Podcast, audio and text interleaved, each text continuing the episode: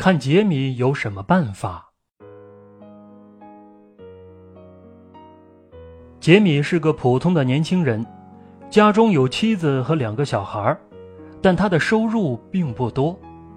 全家人住在一间小公寓，夫妇两人都渴望有一套新房子。他们希望有较大的活动空间，有比较干净的环境，有宽敞的地方供孩子们玩耍。买房子的确很难，必须有钱支付分期付款的头款才行。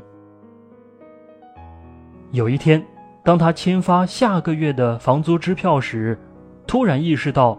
每月的房租其实跟买新房分月付款差不多。杰米跟太太说：“下个礼拜我们就去买一套新房子，你看怎么样？”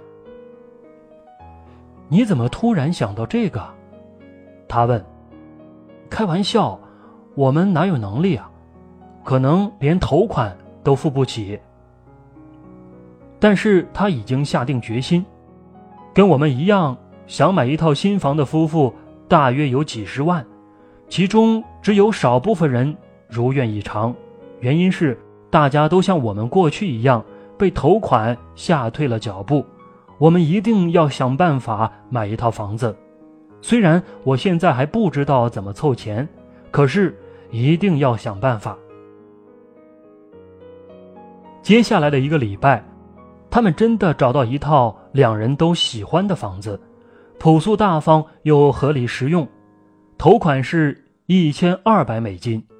现在的问题是，如何凑够一千二百美金？杰米知道，他无法从银行借到这笔钱，因为这样会妨害他的信用，使他无法获得抵押贷款。他突然有了一个灵感：为什么不直接找承包商谈谈，向他私人贷款呢？他真的。这么做了，但承包商起先很冷淡，因为他几乎没有遇到过这样的情况。由于杰米一直坚持，他终于还是同意了。他愿意杰米把一千二百美金的借款每月偿还一百美金，利息另外计算。现在杰米要做的是每个月如何另外凑够一百美金。夫妇俩想尽办法，一个月。只可以省下二十五美金，还有七十五美金要另外设法筹措。这时，杰米又想到了一个办法。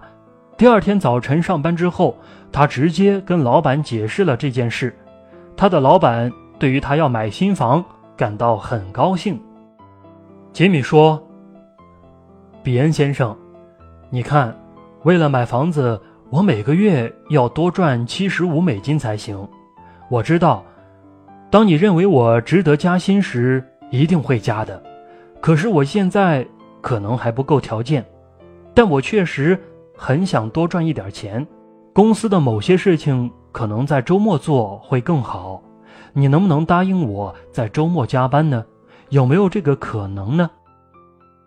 老板对于吉米的诚恳和雄心非常感动。真的找出许多事情，让他在周末工作十小时，于是他得到了他需要的薪水。